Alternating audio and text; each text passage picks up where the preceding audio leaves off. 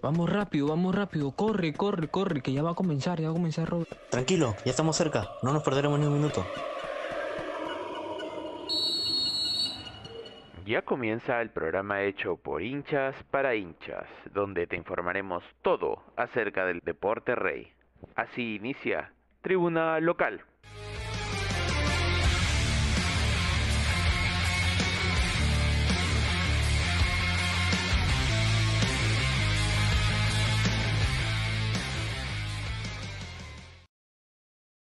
Bienvenidos a Catártico, un espacio creado para palpitar y respirar el Mundial de manera diferente.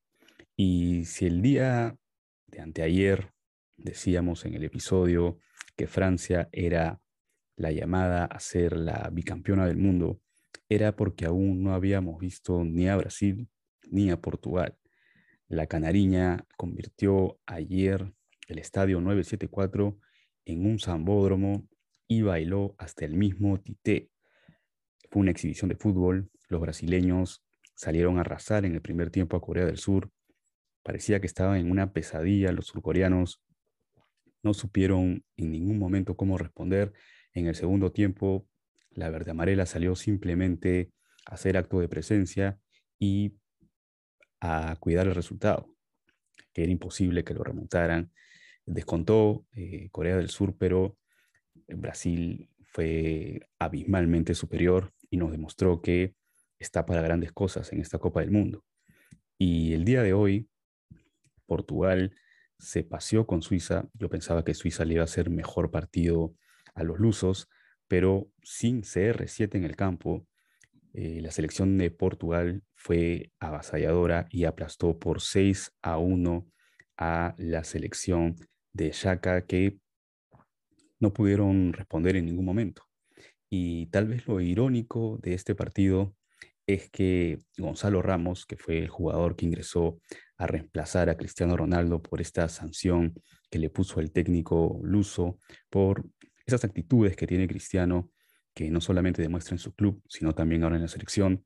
Y creo que justo este, ese llamado a atención que recibió CR7, el bicho, y empezó en el banco y quien entró a reemplazarlo, que era justo Gonzalo Ramos, de quien le estaba, le estaba hablando, metió un hack trick. Y es el primer jugador en meter un hack trick con 21 años, el más joven en meter un hack trick en una Copa del Mundo. Así que eh, comenzó eh, batiendo un récord y le quitó tal vez la posibilidad al bicho de seguir rompiendo récords como venía Cristiano y tal vez eso es lo que más podría dolerle a Cristiano Ronaldo de no haber podido empezar este partido, ya que seis goles definitivamente alguno de ellos pudo haber sido de Cristiano. Le anularon uno, eh, pero aún así eh, entrar a los 70, 70 y pico no te va a alcanzar para ser parte de este amplio marcador. Con una exhibición lusa, eh, diría que Francia, Brasil y Portugal han hecho unos partidos redondos y sin lugar a dudas se posicionan como las selecciones favoritas a pasar a la siguiente fase. Más temprano, eh, España no pudo con Marruecos, que es la sorpresa de este mundial, de esta fase de octavos. Tendría que haber una sorpresa, no podía quedarse así esta Copa del Mundo, pasando las selecciones que, entre comillas, eran las favoritas. Tenía que haber alguien que rompiera el status quo y ese fue el equipo marroquí, que con Hakimi, con Ziyech, han conseguido una hazaña histórica también para los Leones del Atlas, que por primera vez en su historia clasifican a una etapa de cuartos de final y son los únicos eh, de otro continente, aparte de los europeos y los sudamericanos, que se encuentran en esta etapa. Son los únicos africanos que se encuentran en la etapa de cuartos de final y rompen con esta lógica que se venía dando hasta el momento en Qatar 2022. Pero eh, si hablamos de Francia en su momento y ahora hablamos de Brasil y de Portugal, esta Brasil creo que es más espectáculo, es más samba, es más baile. Eh, algunos dicen que lo que hacen al momento de celebrar eh, es faltar el respeto. Yo considero que no, es parte de la esencia de los brasileños. Aquí estamos con la camisetita de, de Brasil del 70, eh, en apoyo también a Jorge Pelé, que está pasando por algunas, algunos inconvenientes de salud, nada grave, ya lo salieron a decir, pero igual Brasil salió a, a ponerse el cartel de favorito. Dijo, aquí estoy yo, eh, Francia hizo una muy buena actuación el día de ayer, ahora estoy yo. Y definitivamente pues no se quedó atrás, quiso ponerse en vitrina y decir, tranquilos, que eh, no pueden dar ya a los franceses como bicampeones porque Brasil está aquí. Y anotaron para la verde amarela Neymar, Vinicius, Paquetá y también anotó Richarlison, que justo fue el que invitó a bailar a Tite, este pasito medio raro, que también lo había hecho con Ronaldo en una entrevista, y demuestra la, alegría de, este pueblo brasileño que ahora se enfrenta con Croacia, una Croacia que tuvo muchos problemas eh, con Japón, lo llevó hasta la instancia de los penales y posiblemente yo diría que ya todo está encaminado para que Brasil llegue al menos hasta las semifinales, porque esta Croacia no se compara con la Croacia de hace cuatro años que llegó a la final del mundo con Francia.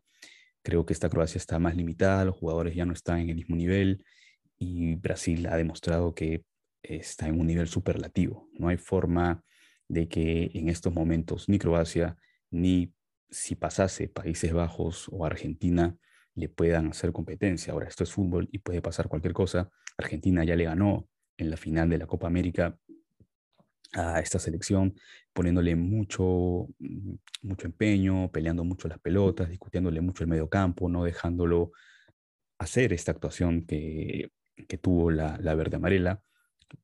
Le salieron a cortar en el, en el, juego, así que esa es la forma como tienes que incomodar a la canariña, este equipo de Tite que arrasó y se llevó por encima a la selección de Corea del Sur, que no pudo responder en ningún momento. Lástima por, por Son, que pues es un tremendo jugador sote, pero eh, la, selección no lo acompañó. No, no estuvo al nivel de, del jugador del, del, Tottenham y posiblemente eh, estemos viendo pues ya a otra de las favoritas a ganar esta Copa del Mundo. Lo de Portugal hoy día, Joao Félix en muy buen nivel, Pepe, de quien no se esperaba prácticamente nada en, esta Copa del Mundo, ha, demostrado que es un central que todavía tiene mucho para dar, con gol incluido, eh, un jugador que se ganó el puesto en medio del, torneo, de, la competencia. Y Portugal también mete miedo, mete miedo y y con Marruecos eh, no la va a tener fácil porque Marruecos le planteó un partido muy complicado a España. Eh, pero esta España mm, me hizo acordar mucho a, la España del, 2010, pero sin los nombres que tenía esa selección.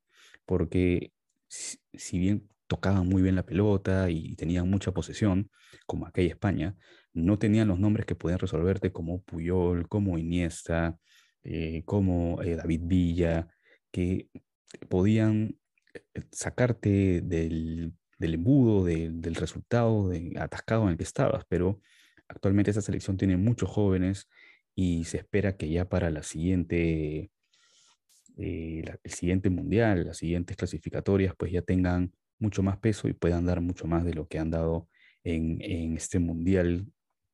Que aún así aplausos para España, con Luis Enrique, que no sé si vaya a seguir, lo estaban criticando por el tema del, streamer, decían que menos streamer, más trabajo.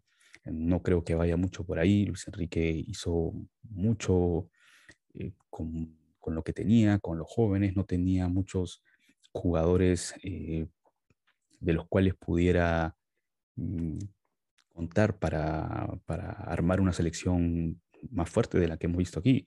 Tal vez se le se le recrimina el hecho de no haber llamado a Sergio Ramos, pero Sergio Ramos habría podido aportar, mm, no sé si mucho más de lo que ha hecho esta, eh, esta selección de España, que se va dignamente, no pudo hacer más contra Marruecos, que le planteó una táctica bastante defensiva. Estaba al contraataque con Ziyech, con eh, Hakimi, apelaba a eso, a un contraataque y hacerle un gol y ya fuese en algún descuido de los españoles, pero no se pudo dar. No estuvo el gol por parte de, la Furia Roja, no estuvo el gol por parte de los Leones del Atlas, se fueron a los penales y en los penales fallaron todo, fallaron y tapó, porque el arquero Bono estuvo en una noche espléndida, sacó un par de balones y con esto España se despide del Mundial y Marruecos se posiciona como la selección sorpresa y como el equipo que puede eh, sorprender en esta Copa del Mundo. No, no nos olvidemos que esto, eh, eh, en el fútbol, estas cosas suelen darse más a menudo de lo que imaginamos, así que Portugal no puede pensar que ya tiene el partido ganado contra Marruecos, pero por lo visto el día de hoy, la lógica sería que Portugal debería pasar a la fase de semifinales y enfrentarse ya sea con Francia o con Inglaterra. Esta Francia que es también favorita y debería sobre el papel ganarle a Inglaterra, porque Inglaterra, si bien tiene muy buenos jugadores, muy buenos nombres, en el tema de juego no es clara, no, no tiene un estilo y con Mbappé en tu equipo creo que ya tienes prácticamente el 50% del partido ganado. Y entre estas tres selecciones, entre Brasil, entre Francia y entre Portugal, ¿quién practica el mejor juego? ¿Quién es el equipo más vistoso? ¿Quién es el equipo que podría tener eh, un poquito más de, de favoritismo entre estas tres? Yo diría que Brasil. Brasil ha demostrado que a media caña le pudo eh, meter cuatro goles, le bastó un tiempo, 45 minutos, para avasallar a Corea del Sur. Si sigue en esta misma tónica y con un Richarlison en gran nivel, con un Neymar que ha recuperado al 100%, con sus jugadores en este mismo ritmo, en, esta misma, eh, eh, en, este, en este mismo camino, creo que no habría dudas de que Brasil está llamado a ser eh, la selección que podría ganar esta, esta Copa del Mundo.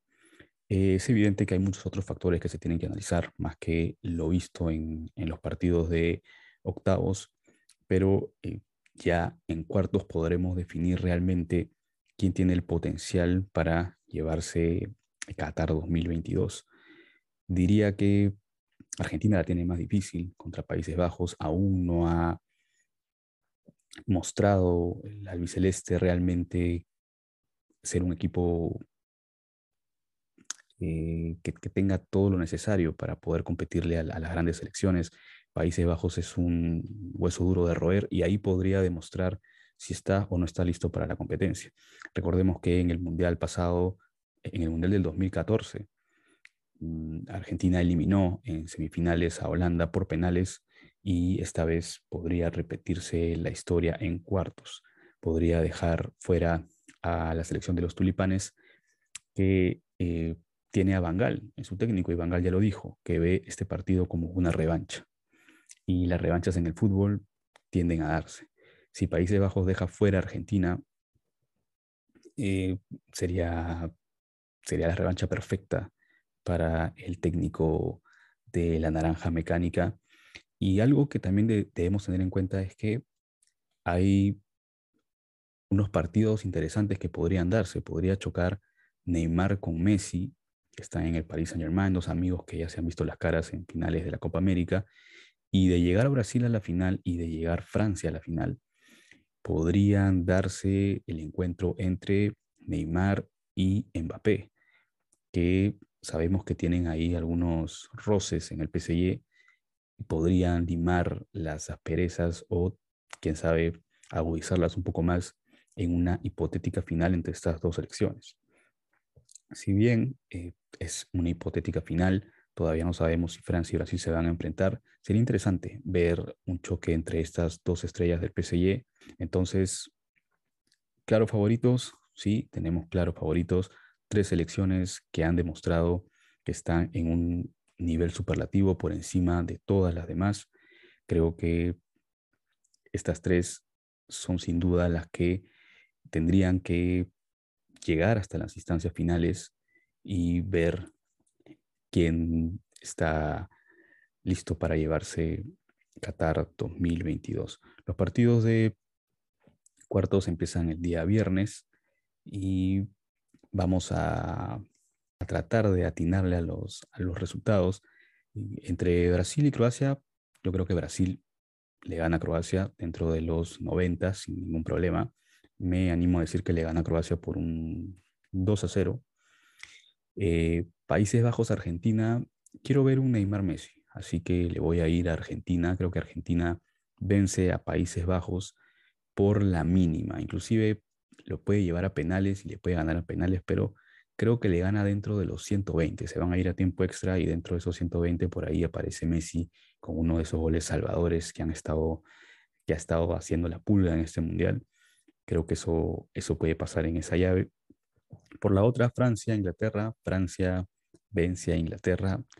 Definitivamente Mbappé está imparable. No creo que la defensa inglesa con Maguire atrás inclusive pueda hacer algo me late que eh, le va a hacer alguna jugada que lo va a dejar pintado ahí a Maguire Mbappé y Francia le va a ganar con gol de Giroud también que está encendido, que está on fire.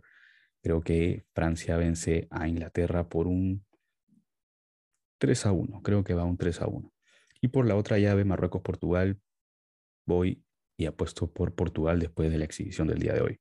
No creo que Marruecos pueda llegar más allá ya hizo méritos suficientes, llegó hasta aquí, pero Portugal tiene las armas suficientes y si no juega Cristiano Ronaldo creo que le va a ir mucho mejor, porque demostró hoy día que sin Cristiano Ronaldo puede ser un equipo, eh, un equipo que, que no necesita del bicho para poder jugar bien y para poder ganar de manera holgada.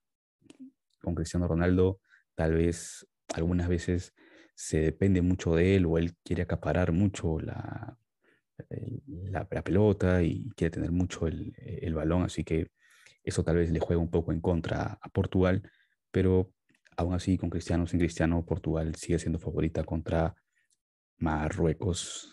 Me juego que la, pasa a Portugal.